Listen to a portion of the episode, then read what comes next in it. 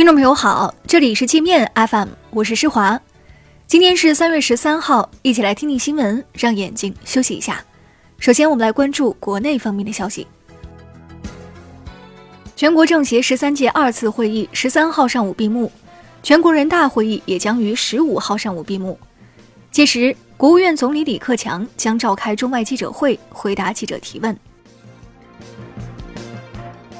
最高法审委会委员刘桂祥说，周永康、令计划、郭伯雄、苏荣、孙政才等二十九个大老虎的个人财产已被全部没收充公。三十名全国人大代表联名建议，将未成年人刑事责任年龄下限降至十二周岁，调整相对负刑事责任年龄为十二周岁到十四周岁，完全负刑事责任年龄为十四周岁。海南省委书记刘赐贵建议重判拐卖儿童的人贩子。刘赐贵说：“有些家长为了找孩子跑遍全国，极其可怜，应该对拐卖儿童的犯罪分子判死刑，让他们也家破人亡。”香港特别行政区民航处宣布，从十三号下午六点开始，禁止所有波音七三七 MAX 系列客机进出香港和飞越特区空域。据海关总署和农业农村部消息，越南发生三起非洲猪瘟疫情，即日起禁止从越南输入任何猪、野猪及其产品。港资企业冠城集团兴办的成都七中实验学校小学部食堂被曝大量食材腐烂变质，有学生吃了后腹泻不止。承包该校食堂的当地后勤公司控制着多所学校的食堂，当地政府已介入调查，控制了八名责任人。建行湖北分行一员工监守自盗，挪用客户七百万存款用于炒股，亏了七百七十五万。为填补窟窿，又诈骗了三百多万，最终被判刑十八年。有一些家长为了让孩子集中精力读书，提高学习成绩，经常会开利他林、专注达等所谓的聪明药给孩子吃。医生提醒说，这些药物都是中枢神经系统兴奋剂，吃多了会像吸毒一样上瘾，非常的危险。我们再来关注国际方面的消息。波音737 MAX 八空难给民航系统带来的恐慌正在全球蔓延。截至十三号下午，已有四十三个国家宣布停飞 MAX 八，其中包括英法德意等三十三个欧洲国家。欧盟航空安全局还将波音737 MAX 九也列入了停飞名单，并对这两款飞机关闭领空。另外，还有九个国家的一部分航司宣布停飞 MAX 八。国际民航组织表示认可各国停用737 MAX 的权利。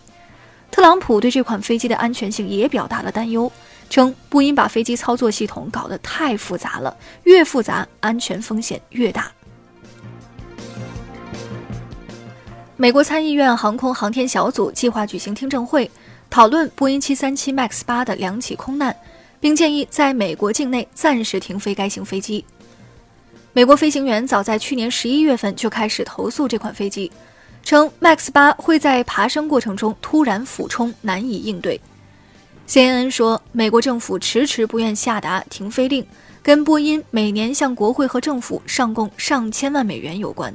仅川普的就职典礼，波音就出了一百万美元。加拿大政府力挺波音737 MAX 八，称暂时不会考虑停飞。被该国网民炮轰，试图谋杀乘客。加拿大廉价航空太阳之翼顶不住压力，宣布停飞四架波音737 MAX 八飞机。美国驻德大使用降低情报共享级别来威逼德国禁用华为设备，傲慢姿态激怒了德国人。